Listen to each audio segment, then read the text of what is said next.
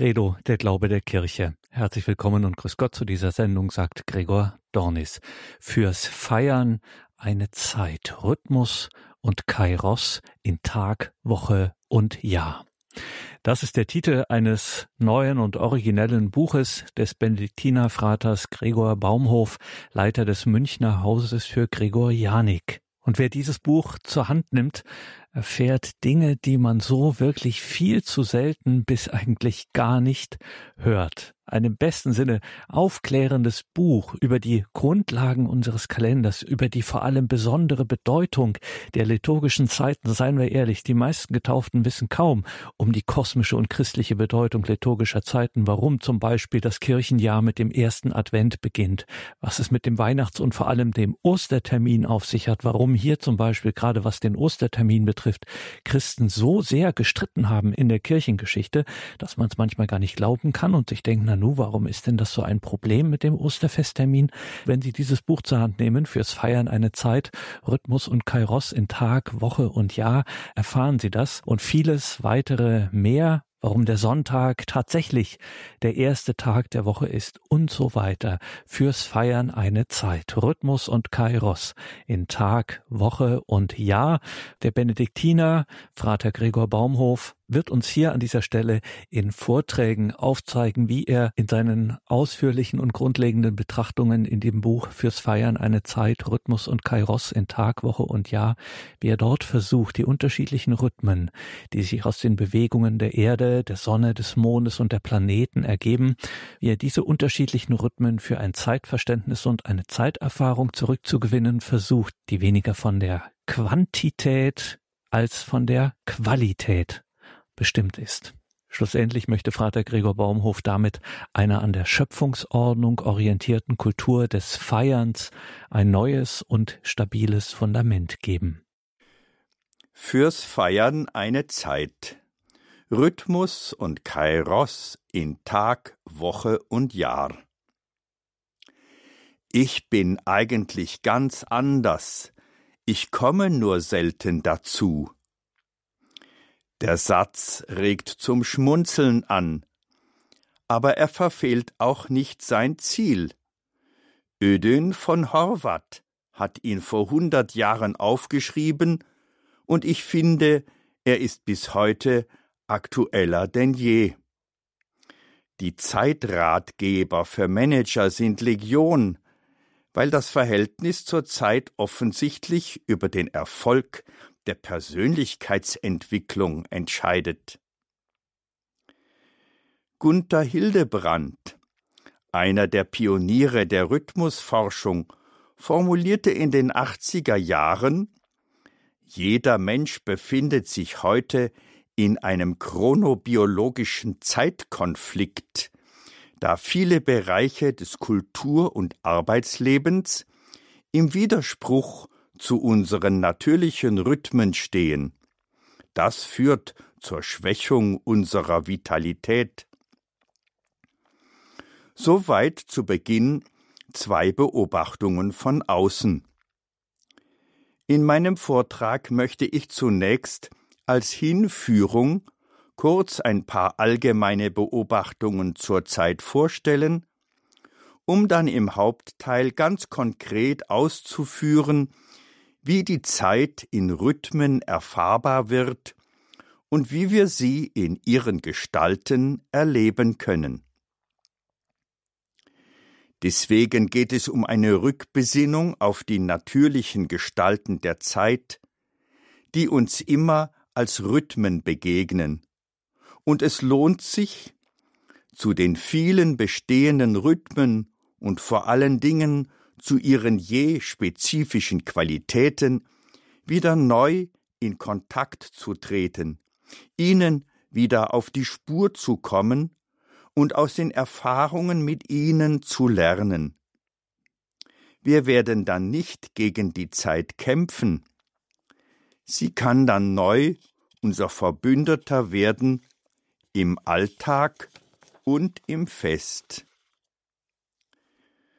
Viele meinen, Raum und Zeit seien leere Hülsen, die von den Dingen und Vorgängen ausgefüllt würden.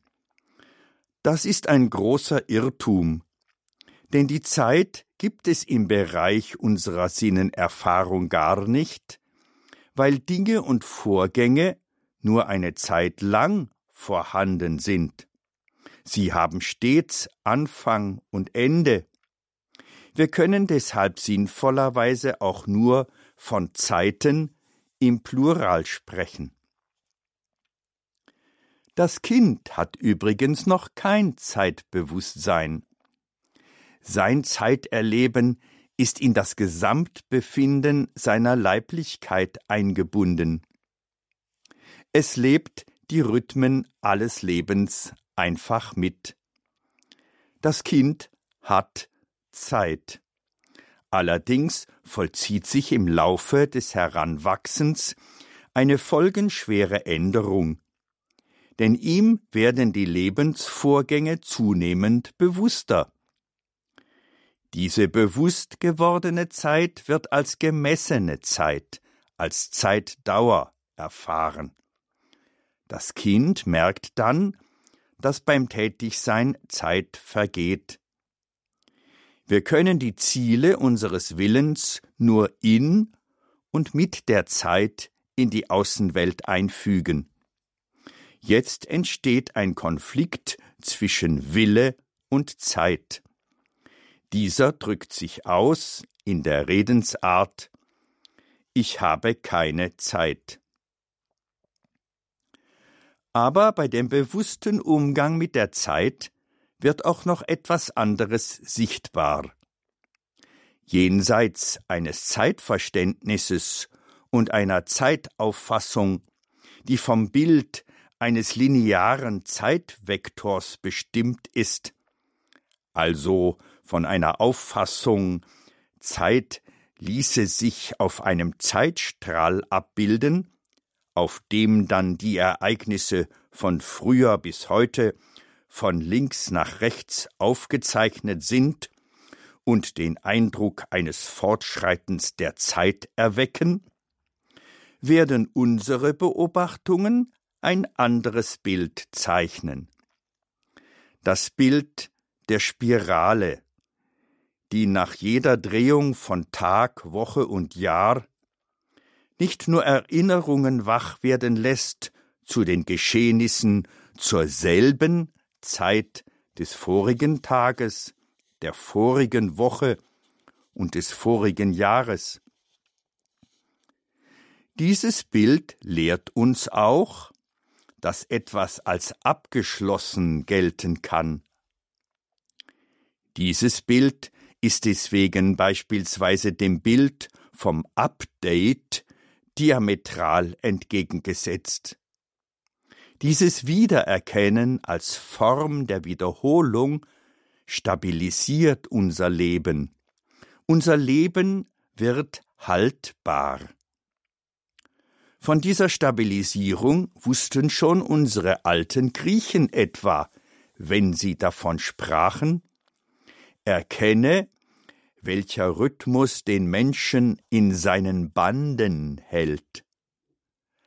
Auf diese Weise ist das irdische Dasein weitestgehend und von vielen sich gegenseitig durchdringenden Rhythmen geprägt, die alle zur Stabilität unseres Wesens beitragen. Diese Wahrnehmung steht allerdings heute auch in Konkurrenz zur sogenannten seriellen Wahrnehmung. Das ist die fortgesetzte Kenntnisnahme des Neuen in Zeitung, in Nachrichten, in Informationen und Talkshows. Die serielle Wahrnehmung kommt nie zum Abschluss. Wir sehen schon hier, wie wichtig es ist, solche Entwicklungen in die Zukunft hinein durch Betrachtung der Herkunft zu kompensieren. Das bedeutet, die Zeiten der Dinge und Vorgänge sind zum größten Teil solche, die sich nach ihrem Ablauf mit oder ohne Zwischenpause stetig erneuern. Ich werde dies im Hauptteil näher ausführen. Meine Arbeit ist aus drei Wurzeln erwachsen. Ich habe in den 50er Jahren eine unbeschwerte Kindheit und Jugendzeit erleben dürfen, die geprägt war von dem Leben auf dem Dorf, mit einer kleinen Landwirtschaft, einem großen Garten und in einem, wenn Sie so wollen, bildungsbürgerlichen Zuhause. Der Sonntag war heilig durch das gemeinsame Frühstück, durch den Gottesdienst und durch Ruhe. Die Woche war geregelt durch den Schulbesuch, das Jahr in seinen jahreszeitlichen Erscheinungen natürlich und nah. Die Feste und Festzeiten wurden als solche erlebt. Nach einem Studium mit eher unruhigeren Zeiten machte ich durch meinen Eintritt in ein Kloster die Erfahrung, dass der menschliche Alltag durch ein rhythmisches Leben im Wechsel von Arbeitszeiten und den Tag rhythmisch basierenden Gottesdienstzeiten erheblich leichter zu meistern ist. Das war auch der erste Grund, dem Phänomen des Rhythmuses der Zeit nachzugehen. Als Musiker und vor allen Dingen als Sänger des gregorianischen Chorals spürte ich, dass es hilfreich sein könnte, nicht nur zu atmen, sondern diesem Atem eigene Studien zu widmen.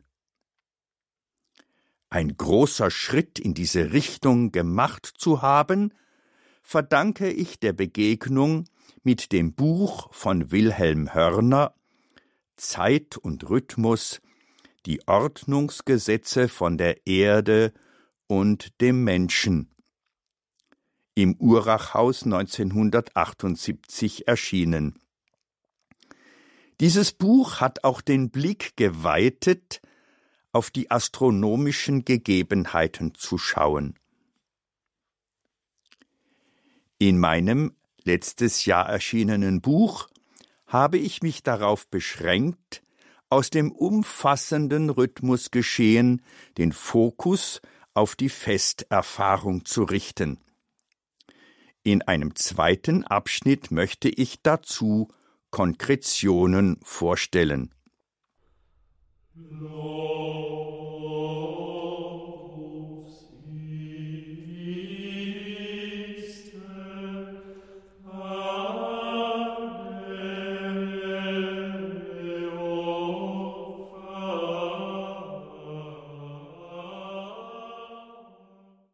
Im nun beginnenden Hauptteil möchte ich zum einen den für die Zeiterfahrung so essentiellen Begriff des Rhythmus klären, seine Bedeutung für die Erfahrung der großen Rhythmen Tag, Woche und Jahr ausdehnen, des Weiteren die Bedeutung des Kalenders herausstellen und als letztes auch auf die Problematik der Terminierung des Osterfestes eingehen, da dort etwas gefeiert wird, was eine Perspektive über die Zeit hinaus eröffnet.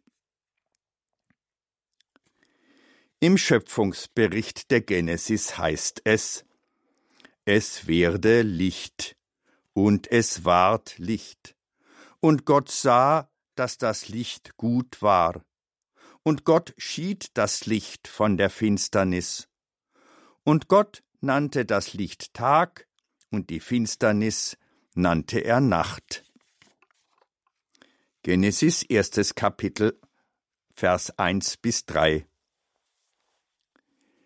Wir bemerken, dass die Scheidung von Licht und Finsternis als Abfolge von Tag und Nacht vor der Erschaffung von Sonne und Mond und von den Gestirnen erfolgt. Gottes erste Schöpfungstat ist also eigentlich die Erschaffung der Zeit, die Erschaffung der Vergänglichkeit. Aber Gott gibt ihr sofort Gestalt durch Gliederung. Sie ist ohne Wechsel und dessen Rhythmus nicht denkbar. Zeit ist also die Grundgegebenheit der Schöpfung, und der stete Wechsel ist es, der sie als Gestalt wahrnehmbar macht. Was Rhythmus ist, kann am besten am Atem, unserem elementaren Lebensvollzug, aufgezeigt werden. Die Beobachtung des Atems führt auf drei wesentliche Erkenntnisse. Erstens. Das Atmen ist ein polares Geschehen, das sich zwischen zwei Umkehrpolen vollzieht. Dem Wechsel zwischen dem Ende des Einatmungsvorgangs und dem Beginn des Ausatmens, ebenso wie zwischen dem Ende des Ausatmungsvorganges und dem meistens mit einer kleinen Pause versehenen Einatmungsvorgang. Beide Vorgänge werden gesteuert durch die Bauchmuskulatur und das Zwerchfell. So wird das polare Spannungsfeld zwischen den Extremen werden und Vergehen immer wieder ausgeglichen, um sie stets von neuem aufzubauen. Die erste Erkenntnis also, der Atem ist von Polarität und Ausgleich gekennzeichnet. Zweitens. Eine weitere Beobachtung zeigt uns, dass der Atem ein sich stets erneuerndes und wiederkehrendes Geschehen ist. Jeder Atemzug ist neu, ist ein noch nie dagewesener. Die zweite Erkenntnis also, die Periodizität des Atems. Drittens. Eine letzte Beobachtung zeigt uns, dass der Atem geprägt ist durch die Möglichkeit der Veränderung seiner Dauer und Intensität. Bei Anstrengungen bis hin zum schnellen Hecheln, in Ruhe, zum Beispiel im Schlaf, ein ruhiger Atemfluss mit ausgeprägtem Ausatmen und langer Ruhepause, bevor der Reflexatem neu einsetzt. Die dritte Erkenntnis also die elastische Anpassungsfähigkeit des Atems. Wir erkennen aus dieser Beobachtung, dass der Rhythmus eine Bewegungsordnung ist.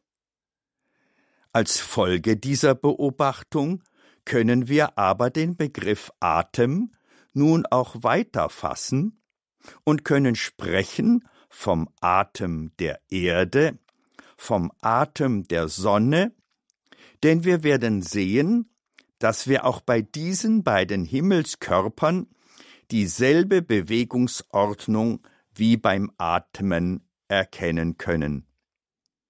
Wir dürften sie deshalb ohne weiteres auch als Lebewesen bezeichnen.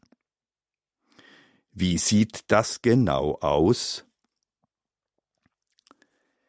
Die Rotation der Erde um ihre eigene Achse zeitigt den Tag. Mittag Sonnenhöchststand und Mitternacht größte Sonnenferne sind die Umkehrpole des Erdenatems.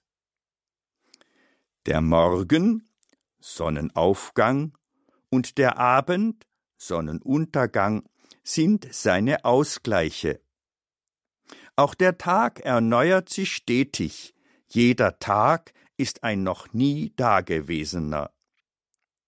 Sogar die Anpassungsfähigkeit lässt sich an ihm aufweisen, denn durch die Jahreszeiten hindurch zeigt sich ein lebendiges Wechselspiel von der Länge des Tageslichts und der Länge der Dunkelheit. Die Bewegung der Erde um die Sonne, die sogenannte Revolution, zeitigt das Jahr. Winter- und Sommersonnenwende, kürzester und längster Tagesbogen der Sonne, sind die Umkehrpole des Sonnenatems. Die Tag- und Nachtgleichen im März und September, Frühling und Herbst, sind ihre Ausgleiche. Das Jahr erneuert sich stetig. Jedes neue Jahr ist ein noch nie dagewesenes. Und die Anpassungsfähigkeit zeigt sich in einem besonderen Phänomen. Da die Erde sich in einer ellipsenförmigen Bahn um die Sonne bewegt, muss sie, so sagt es das zweite Keplersche Gesetz, in Sonnenferne langsamer und in Sonnennähe sich schneller bewegen. Auch der Mond atmet mit den Polen Vollmond und Neumond. Seine Ausgleiche sind der zunehmende bzw. abnehmende Halbmond. Die Periodizität ergibt sich aus der stetigen Wiederholung seiner Zyklen. Allerdings zeitigt er nicht die Woche. Sie verdankt sich anderen Sachverhalten. Aber zwölfmal atmend zeitigt er das Mondjahr, welches in den alten Zeiten sehr viel größere Bedeutung hatte. Davon später, wenn wir uns um Kalenderfragen kümmern. In meinem Buch sind nähere Erläuterungen und Erklärungen dazu zu finden.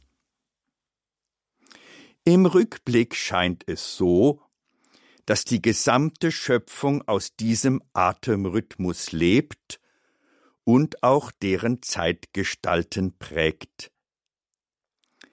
Dieser Atemrhythmus scheint selbst göttlich zu sein, da im zweiten Genesisbericht Gott dem Menschen seinen Atem in die Nase bläst, ihm also seinen Atem weitergibt und ihn damit zum lebendigen Wesen macht.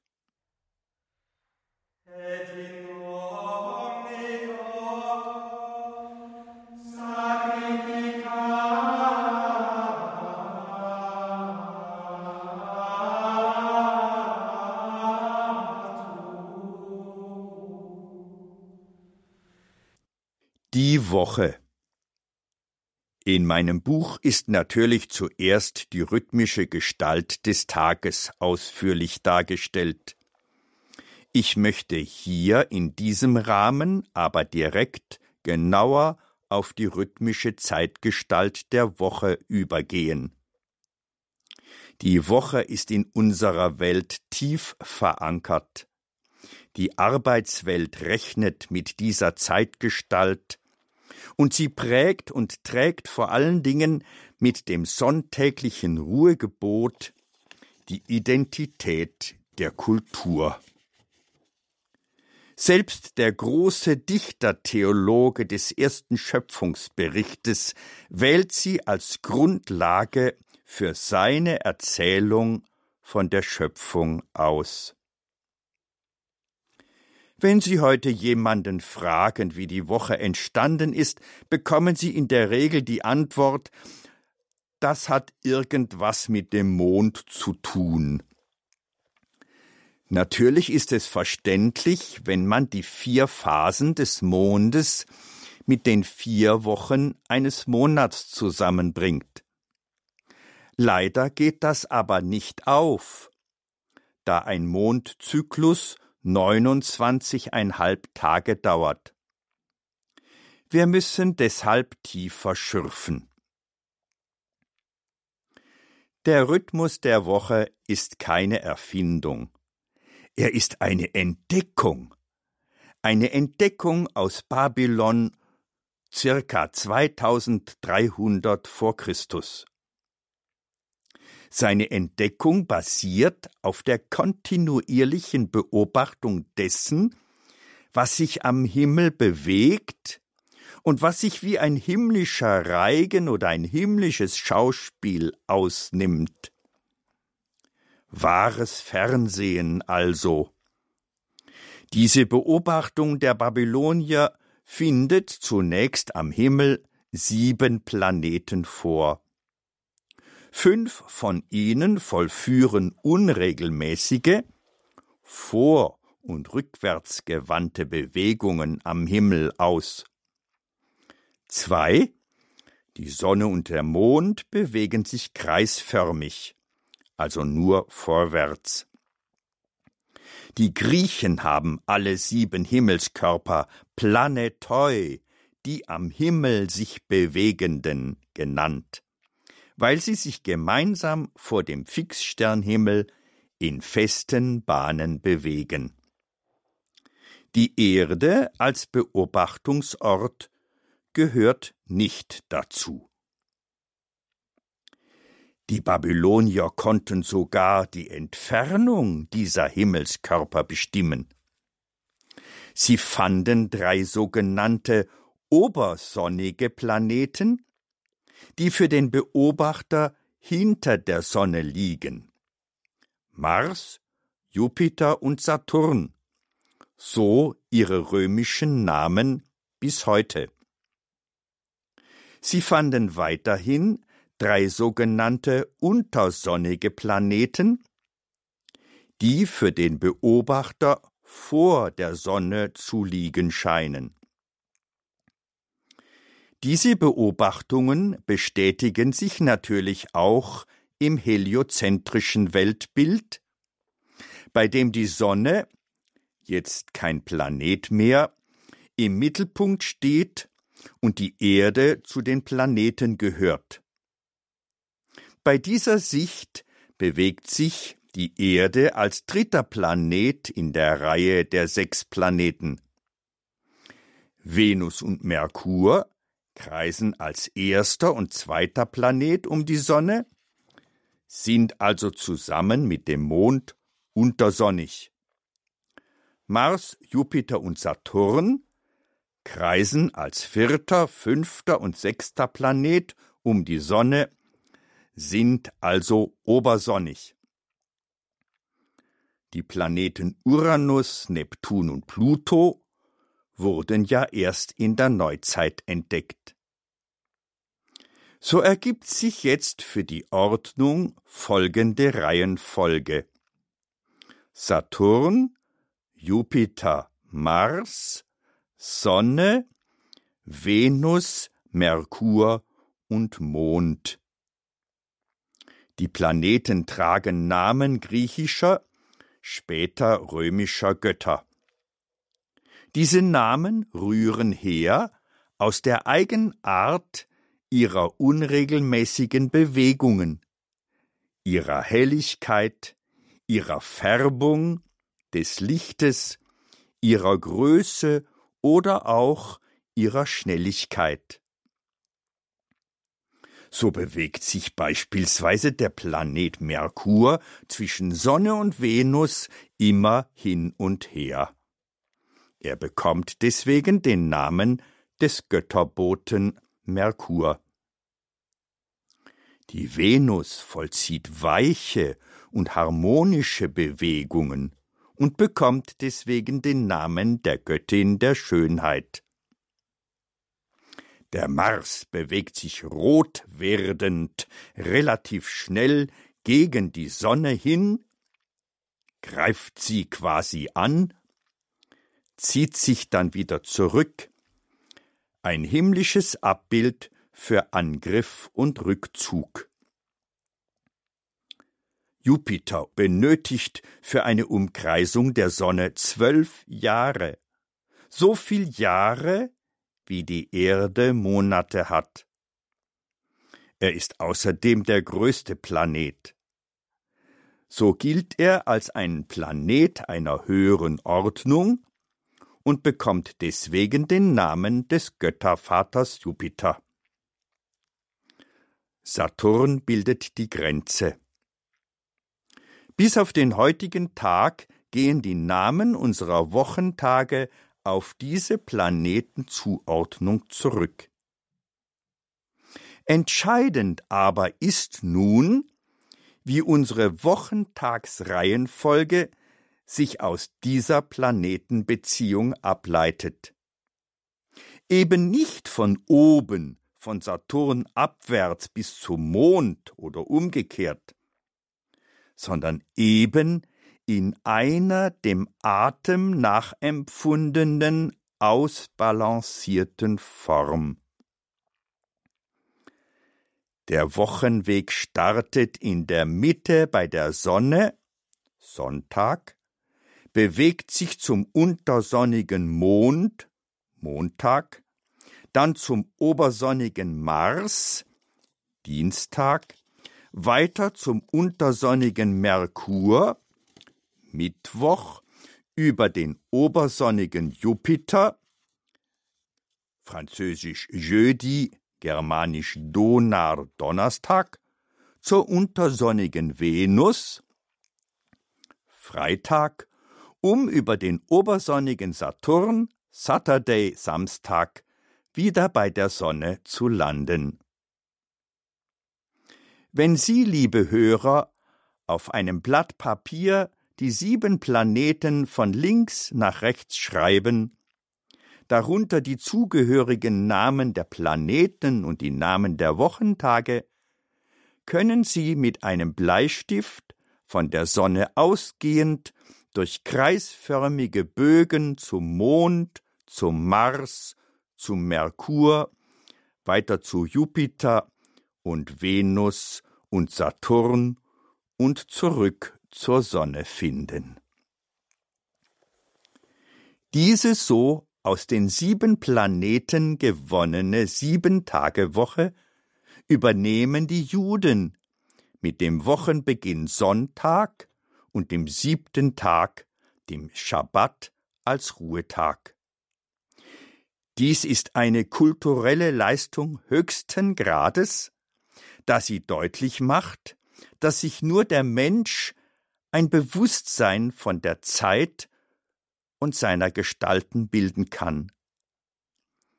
Die Tier- und Pflanzenwelt kennt zwar auch ihre Rhythmen, allerdings keinen Ruhetag. Der Schabbat ist die zeitliche Manifestation der Sonderstellung des Menschen als Abbild Gottes, so wie es die Erzählung der Genesis vorstellt. In meinem Buch wird die Schöpfungserzählung ausführlich als Kunstwerk besprochen. In ihm gehört der Schabbat nicht zum Sechstagewerk der Schöpfung. Das könnte vermuten lassen, dass der Welt noch etwas fehlt. In der Tat, es fehlt die Untätigkeit. Es fehlt die Ruhe. Sie kommt mit dem Schabbat in die Welt. Aber es ist auch nicht so, dass die Schabbatruhe auf die Schöpfung folgt. Sie bringt sie zum Abschluss. Ohne sie ist die Schöpfung unvollendet. Gott ruht sich nicht von getaner Arbeit aus. Die Ruhe vollendet die Schöpfung.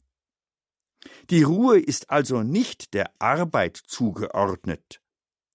Das wird sehr schön deutlich in der wörtlichen Übersetzung des Wortes Schabbat. Schabbat heißt wörtlich aufhören. Jetzt wird klar, dass der Schabbat die Arbeit transzendiert. Ruhe des Schabbats heißt offenbar nicht, sich von der Arbeit zu erholen oder sich neu zur Arbeit zu sammeln. So gesehen ist es nicht abwegig zu behaupten, dass Arbeit und Ruhe nicht miteinander in Berührung kommen dürfen. Sie sind zwei grundverschiedene Existenzformen.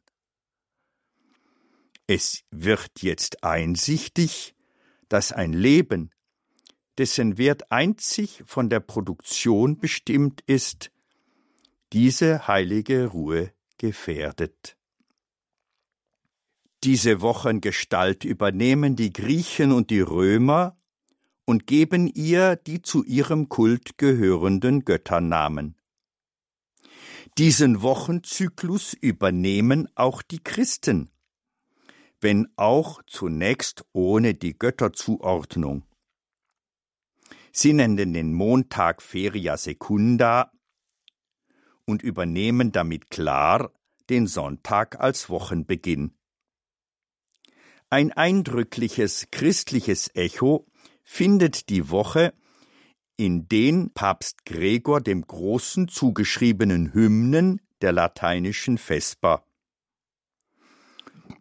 In den Hymnen schließt sich an die Anrufung des Schöpfers unter einem stets wechselnden und zum jeweiligen Schöpfungstage sinnvoll passenden Titel unter Anlehnung an den betreffenden Schöpfungsbericht eine Ausführung jener Wirkungen in der Natur, welche wir dieser Schöpfungstat verdanken.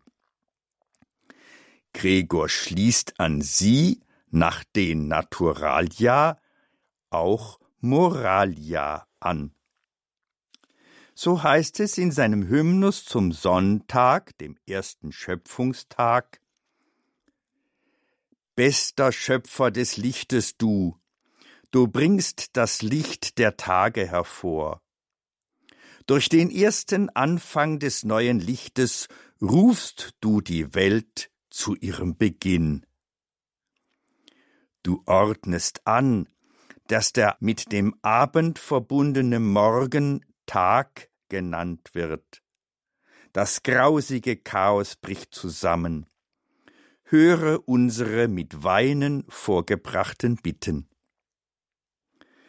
dass nicht der Mensch durch Schuld beschwert verbannt sei von der Gabe des Lebens, wenn er nichts Ewiges mehr denkt und sich in Schuld verstrickt.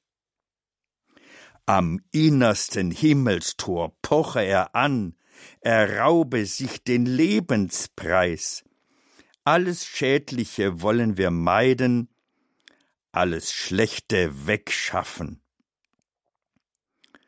Gewähre uns dies, mildester Vater, du, und du des Vaters einer Sohn, der mit dem Heiligen Geist herrscht in alle Ewigkeit. Amen. Wenn die Hymnen nun jede Woche in der Vesper gesungen werden, kann die Genesis-Erzählung erinnert werden und wieder gegenwärtig werden und für das Leben fruchtbar gemacht werden. So kann nun zusammenfassend gesagt werden, dass über mehr als 4000 Jahre die besondere Stellung des Sonntags als Beginn der Woche galt. Dieser Zyklus ist darüber hinaus seit seiner Entdeckung nie verletzt worden.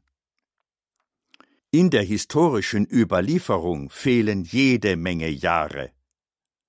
Aber selbst bei der Umstellung vom julianischen auf den gregorianischen Kalender im Oktober 1582 folgte auf Donnerstag, den 4. Oktober, nicht durch einfache Weiterzählung auch der ausgelassenen Wochentage ein Montag der 15., sondern der Freitag der 15. Oktober. Das änderte sich allerdings 1974. Das Deutsche Institut für Normen DIN empfahl aus wirtschaftlichen Erwägungen, den Montag zum ersten Tag der Woche zu machen.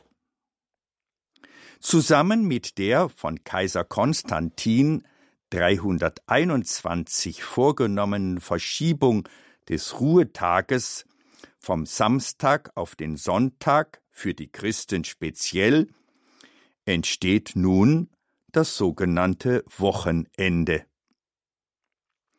Die meisten Kalender übernehmen diese DIN-Empfehlung. Gehen Sie in ein Reisebüro und buchen Sie für den zweiten Wochentag ein Ticket nach Dubai, dann erhalten Sie es für den Dienstag.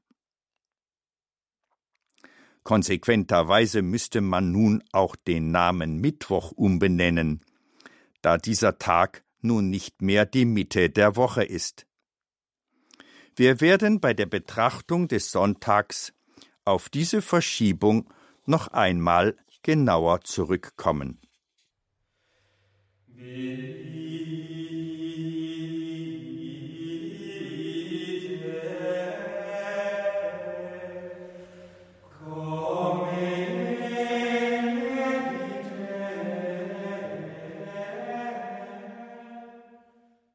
Gregorianische Klänge, gregorianisches Gebet, das gesungene Gebet der lateinischen Liturgie, der Liturgie der römisch-katholischen Kirche, das hat einen besonderen Grund. Wir hören in dieser Sendung Benediktiner Frater Gregor Baumhof, Leiter des Münchner Hauses für Gregorianik, also ganz der Liturgie, dem betenden Feiern verpflichtet. Und das hat ihn im Laufe der Zeit zur Frage nach den Zeiten des Feierns nach den Zeiten der Liturgie geführt, nach den Zeiten, an die Feste, an die liturgische Feiern gebunden sind.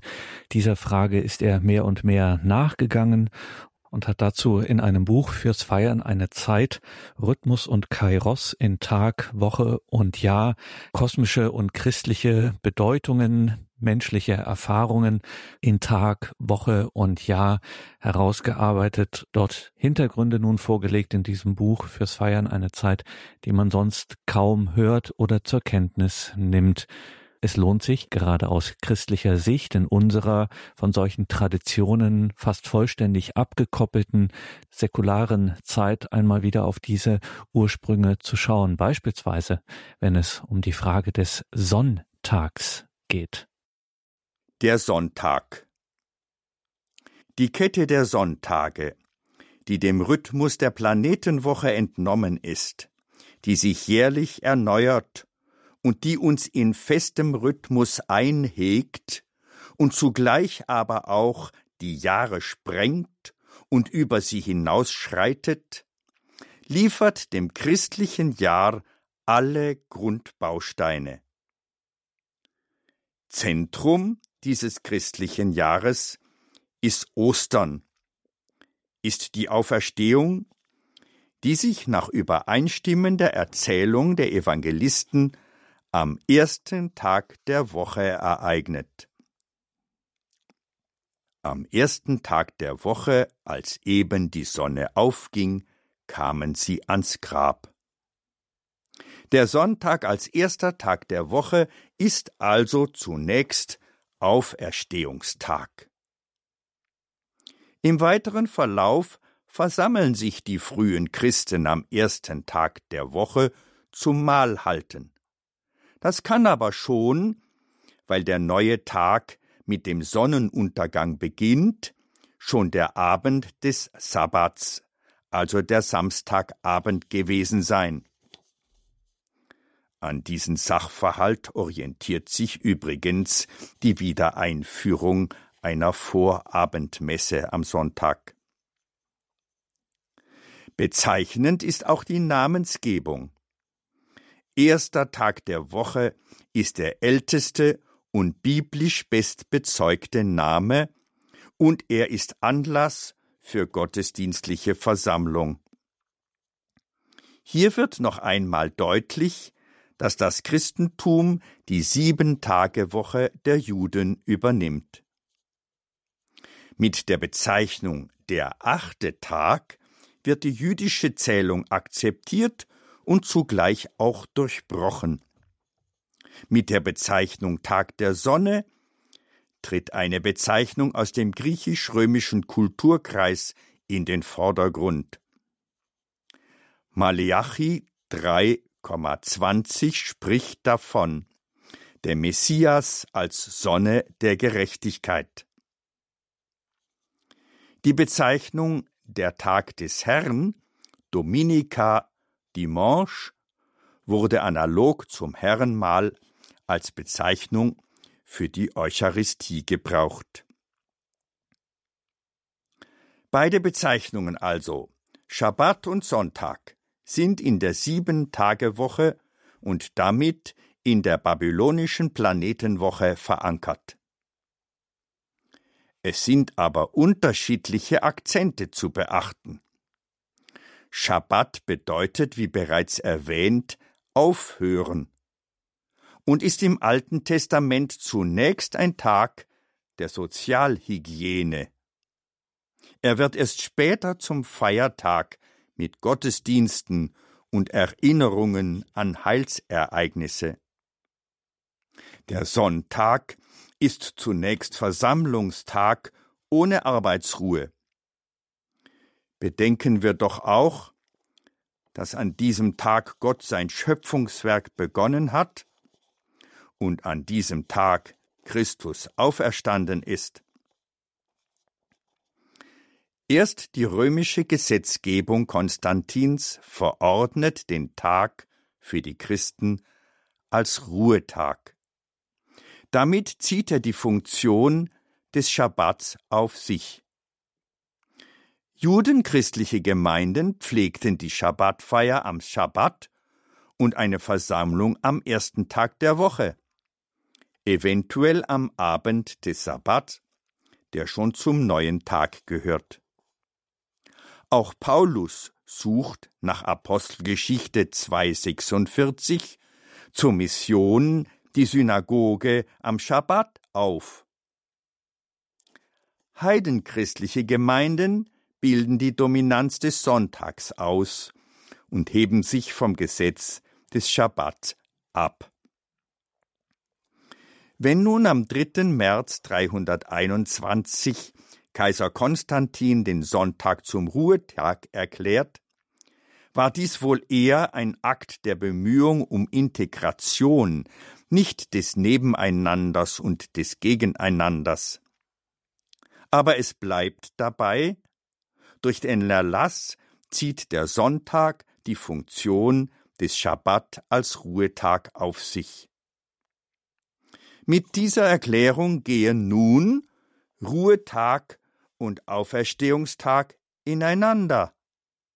Biblisch gesehen waren und sind es zwei verschiedene Tage, zumindest im liturgischen Vollzug bis heute geblieben. Geschichtlich notwendig ist es nicht, dass der Auferstehungstag der Sonntag auch Ruhetag ist. Gehen Sie nach Jerusalem. Am Freitag feiern die Muslime, am Samstag die Juden ihren Schabbat und am Sonntag die Christen ihren Auferstehungstag. Ab dem sechsten Jahrhundert ist dann in der Tat die Arbeitsruhe eigenständiges und wesentliches Element des Sonntags. Selbstverständliches Kennzeichen der christlichen Gemeinde ist die Teilnahme an der Eucharistie. Die Bedeutung des Sonntags ergibt sich also daraus, dass wesentlicher Inhalt der sonntäglichen Feier der Bezug zur Auferstehung ist, das sogenannte Wochenpassja. Deswegen ist auch der Sonntag bevorzugter Tauftag gewesen. Vergleiche Römer 6, 1 bis 11. In der Folgezeit prägen die Christen die Sonntage durch eine Leseordnung, durch eine Ordnung von Orationen und durch die Gesänge zunächst des altrömischen, späterhin des gregorianischen Chorals, der für jeden Sonntag eigene Gesänge bereitstellt. Diese Ordnung übernimmt das Frankenreich im achten Jahrhundert, und so erhielt nach und nach bis auf den heutigen Tag jeder Sonntag sein eigenes Gesicht. Diese Ausführungen hielt ich deswegen für so notwendig, weil wir jetzt in Zeiten heftiger Traditionsabbrüche leben. die Abnahme der Anzahl der Gottesdienstbesucher in der westlichen Welt, das Faktum des Wochenendes in der gesellschaftlichen Bedeutung. Alle diese Gegebenheiten setzen der Traditionsentwicklung im Westen deutlich zu und nicht nur ihm, sondern eben auch der gewachsenen Zeitgestalt der Woche. Soweit für heute. In einem weiteren Vortrag darf ich Ihnen dann die Zeitgestalt des Jahres vorstellen. Sie wird für das Sonnenjahr vom Atem der Sonne und für das Mondjahr vom Atem des Mondes bestimmt. Aus dem Sonnenjahr wird sich dann auch das besondere liturgische Jahr mit seinen Festen und Festzeiten herauskristallisieren.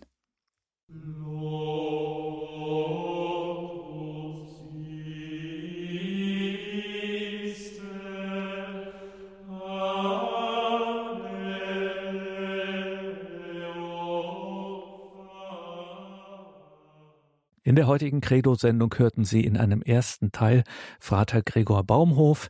Vater Gregor Baumhof ist Benediktiner und Leiter des Münchner Hauses für Gregorianik. Er gewährt uns einen Blick in sein Buch Fürs Feiern eine Zeit, Rhythmus und Kairos in Tag, Woche und Jahr. Liebe Hörerinnen und Hörer, versteht sich von selbst, dass wir alle näheren Angaben zu diesem Buch in den Details zu dieser Sendung natürlich vermerkt haben. Dort finden Sie also alles weitere, was Sie wissen müssen zum Buch von Frater Gregor Baumhof fürs Feiern eine Zeit, Rhythmus und Kairos in Tag, Woche, und Jahr. Und natürlich weiß auch unser Hörerservice Bescheid. Bei dem können Sie sich melden. Der verrät Ihnen auch alle Angaben zu diesem Buch. Fürs Feiern eine Zeit, Rhythmus und Kairos in Tag, Woche und Jahr. Und damit geht diese Sendung zu Ende. Bevor es jetzt um 21.30 Uhr weitergeht mit der Reihe Nachgehört, noch einmal und auch an dieser Stelle der Hinweis auf unseren besonderen Schwerpunkt im Monat Oktober, das Ehrenamt. Radio Horeb, die deutsche Radio Maria Station, würde es nicht geben ohne das ehrenamtliche Engagement hunderter Menschen in ganz Deutschland. So ein Projekt Radio Maria, Radio Horeb ist ohne Ehrenamt undenkbar. Es gäbe uns schlicht und ergreifend nicht ebenso wenig, wie es uns gäbe ohne Ihre Gebete und Ihre Spenden, liebe Hörerinnen und Hörer. Auch dafür an dieser Stelle ein herzliches Vergelt's Gott, dass Sie diese große Radiofamilie, wie wir ja nicht ohne Grund sagen, dass Sie diese Radiofamilie überhaupt möglich machen, dass die leben, dass die beten kann. Das verdanken wir Ihren Gebeten und Spenden und wir verdanken es dem ehrenamtlichen Engagement so vieler, die sich an allen Stellen des Radios hier einbringen, sei es im Sendebetrieb, sei es in der Redaktion, sei es in der Technik, sei es im Hörerservice, sei es in der PR. Wenn Sie auf horeb.org gehen und dann mitarbeiten, Ehrenamt, dann finden Sie alle Stellen dort im Einzelnen aufgeführt und auch ein Kontaktformular. Einfach dort hineinschreiben, sich vorstellen, ab damit und dann landet das bei uns und dann melden wir uns bei Ihnen. Ein herzliches Vergelt's Gott allen, die sich dafür interessieren und auch melden, schon jetzt. Danke. Mein Name ist Gregor Dornes. Ich wünsche Ihnen allen einen gesegneten Abend und eine behütete Nacht. Und hier folgt jetzt um 21.30 Uhr die Reihe Nachgehört.